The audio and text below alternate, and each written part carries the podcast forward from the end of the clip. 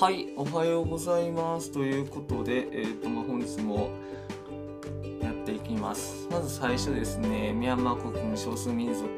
武装勢力の取り組みに失敗かっていう話なんですけれどももともとのこうあのン・サン・スー・チーさんが率いるこう民主的な勢力と、まあ、あとはその国軍側とで、えー、まあ少数民族をどちらが取り込むかみたいなところが、まあ、結構ポイントの一つだったんですね、まあ、そこの綱引きも結構あったんですけどで、まあ、それの背景には何があるかっていうと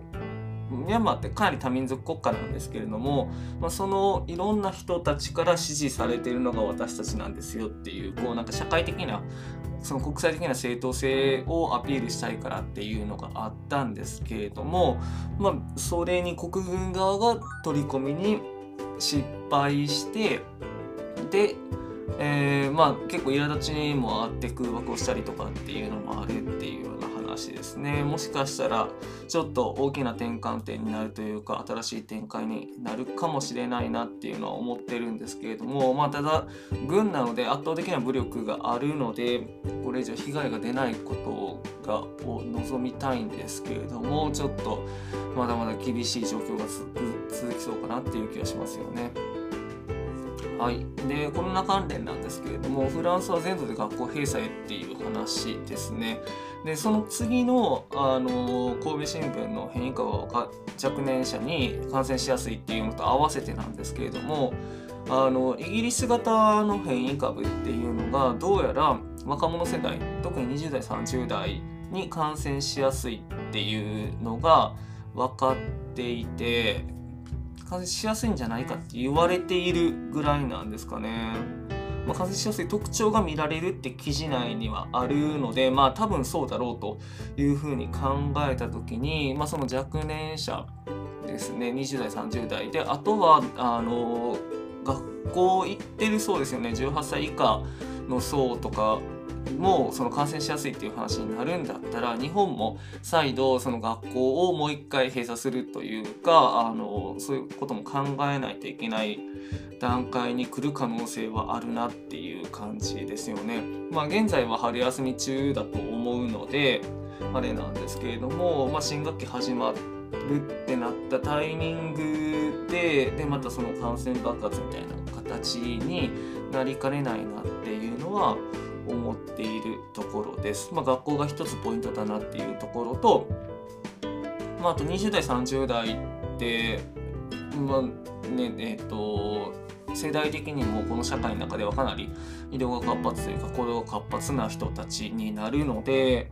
まあ、そこが増えてくるってなったら本当にこう増え方一気だろうなっていうのは思いますしで変わらずその高齢者割合が増えてるだけで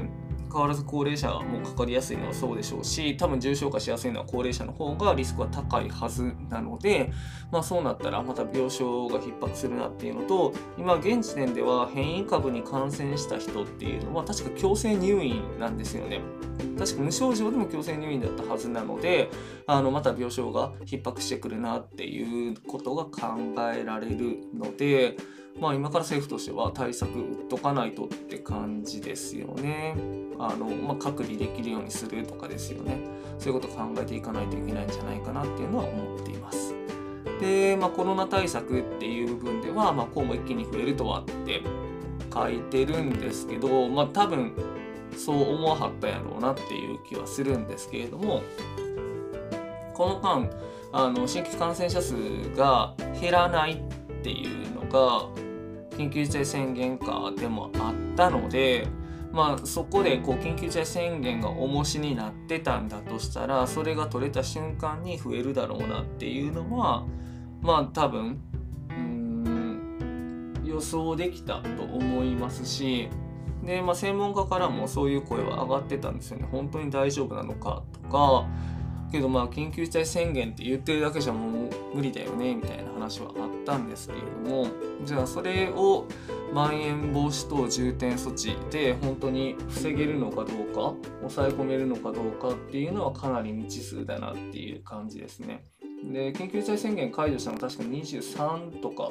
でしたよねだったと思うんですけれども、まあ、そこから約1週間がもうすぐ経とうとしているっていうそろそろあの関東でももし増えてくるってなったらこれぐらいのタイミングになってくるのかなっていうところですね。22かな？に解除したっていう感じだったので1週間そうですね、まあ、この辺りからもしかしたら増えてくる可能性があるかなっていうところですね。で、えっと、私ちょっと組織に所属してないんで分かんないんですけどあのこの時期歓送迎会のまあ時期なんですけれどもそれをやってはるところってあるのかなっていうのか、まあ、結構あるんかもしれないんですけどその辺どうなんだろうっていうのはちょっと気になるところですよねなんかお花見とかも全然そういうお花見スポット行かないんで人の動き全然わかんないんですけどこの辺どうなんだろうっていうのはちょっと私が見えないとこなので気になるところですね。で、えーと、またコロナに関連してなんですけども、まん延防止等重点措置期間中、実施中の衆院解散には、まあ、菅さんは否定的だっていうことですね。で、まあ、それはそうだろうなというか、まあ、これやってる最中に解散っていう話になったら、まあ、何してんねんっていう話にはなると思うし、まあ、逆風は吹くのかなっていうのがまず一つとでそろそろえーと、菅さん確かアメリカ行くんですよね。アメリカ行ってでバイデン大統領と会って、まあ、話をしてくるっていうとこなので、まあ、そこであのバイデンと会ってたよっていう絵が撮れるのとあと今日今さっき情報見たんですけれども、えー、菅さんがずっとやりたいって言ってたデジタル庁を創出するようなそのデジタル関連法案っていうのが衆議院の委員会で採決されるっていうような話が出てたんですね。ちょっとこれ衆議院でどこまで議論進んでるかっていうのを全然終えてないのでっていうか、ま、なんか詰めすぎなんですよねもともとっていうまあこれは完全に愚痴なんですけどけどあのかなりスケジュール感としては早くってでそんな詰める必要あるみたいな感じなんですけれども、まあ、それで衆議院を通過するっていう話になるので。まあそこでも、あの、また成果が、そのデジタル庁っていうのを作りましたよっていうので、成果ができるようになっだからそれが、まあ、選挙にとってプラスになってくるよねっていうのとかもあるので、まあ、もうちょっと先延ばしにしてもいいんじゃないかなっていうような多分算段だと思うんですね。で、えっ、ー、とこのあと7月に、えー、東京都議選があってで、まあ、これが連立政権を組んでる公明党がめちゃくちゃ力入れてるところなので、まあ、そこに近づくってなったらまあ、かなり公明党が嫌がるので5月以降ってなってまあ、あるとしたら5月終わってすぐ解散して5月下旬ぐらいに選挙して、で、まあ、都議選まで1ヶ月ちょっと、7月の頭だったので1ヶ月ちょっとみたいな感じでやるのか、けど、まあ、多分それも嫌がると思うので、まあ、都議選明け、で、明けでも7月、8月とかってなったら、あのー、公明党の人たち疲れてるから、まあ、9月、10月ぐらいになってくるのかな、みたいな感じですよね。まあ、なので、多分、任期ギリギリの解散になるのかな、っていうような感じですね。はい、続いて。Amazon 楽天など IT5 社取引透明化法の対象にっていうことで、まあ、この間世界でもあの IT 大手に対する規制っていうのがあの徐々に始まってますよっていうような話をこの間ずっとさせてもらったと思うんですけれども、まあ、今回は日本の動きでっていうことでで、まあ、日本もプラットフォーマーって呼ばれるようなところが、まあ、Yahoo あとは楽天で、えーと、日本アマゾンですね。アマゾンの日本法人っていうのがあるんですけれども、まあ、そういうところに取引で、えーと、不都合なことというか、えーと、中小とか零細にあの下手に圧力かけないようにっていうようなところのこう規制を作っていくっていうような感じですね。でまあこの間結構楽天さんとかがあの出品者からクレームがあったりとかなんかまあ問題になったりとかしてる部分があるので、まあ、そういうとこへの対処なんだろうなっていうふうには見ています。はい次ですね柏崎刈は改善活動を怠るっていう話なんですけれども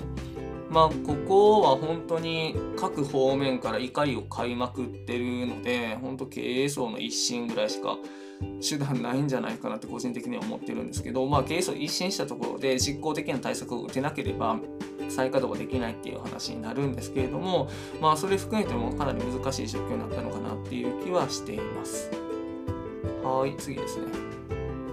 まあ、五輪の費用なんですけれども、まあ、本当にずっと膨らみ続けてるのと、あと内訳がかなり不透明だっていうころで、まあ、これは批判を免れないんじゃないかなっていうのは思うんですけど、まあ、どこまで大きくなるかなっていうのはあるんですけどね。で、まあ、そもそもオリンピックできるのかどうかっていうのもありますし、で、大阪も、あのー、もしかしたら、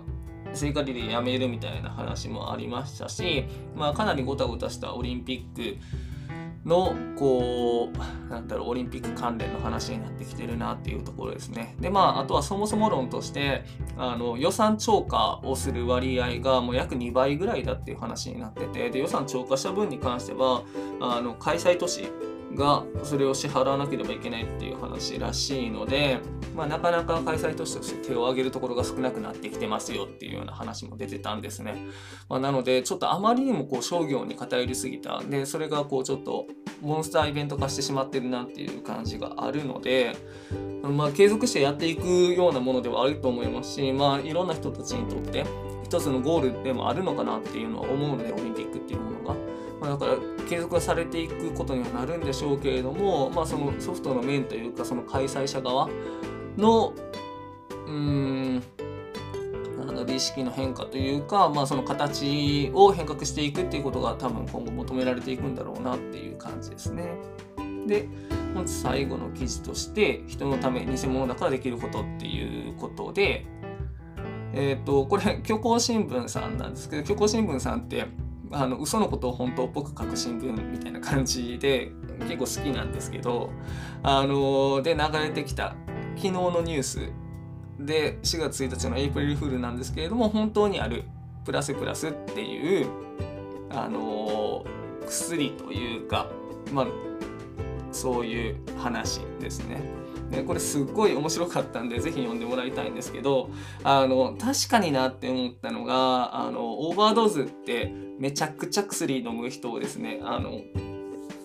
リストカットみたいなもんだと思うんですけど、まあ、そうやって安心したいっていう人たちにとってあの全然薬じゃないものっていうのを摂取したら、まあ、全然安心ですしまあ、とおじいちゃんおばあちゃんとかでとりあえず薬でとかんと安心せえへんみたいな人たちってなんかかなりいるっぽいんですよね話聞いてると。でなんかうちのおばあちゃんもなんかややたらと薬飲んでるんですけど薬もらってきたら安心するみたいなところがあるっぽいので、まあ、そういう人たちにとって、あのー、別に薬でも何でもないようなものをけど薬やと思って飲んでもらうことによって安心感を持ってもらうっていうのはなんかすごくいい取り組みだなって思いましたしこれすごいいい着眼点だなって思ったんですよね。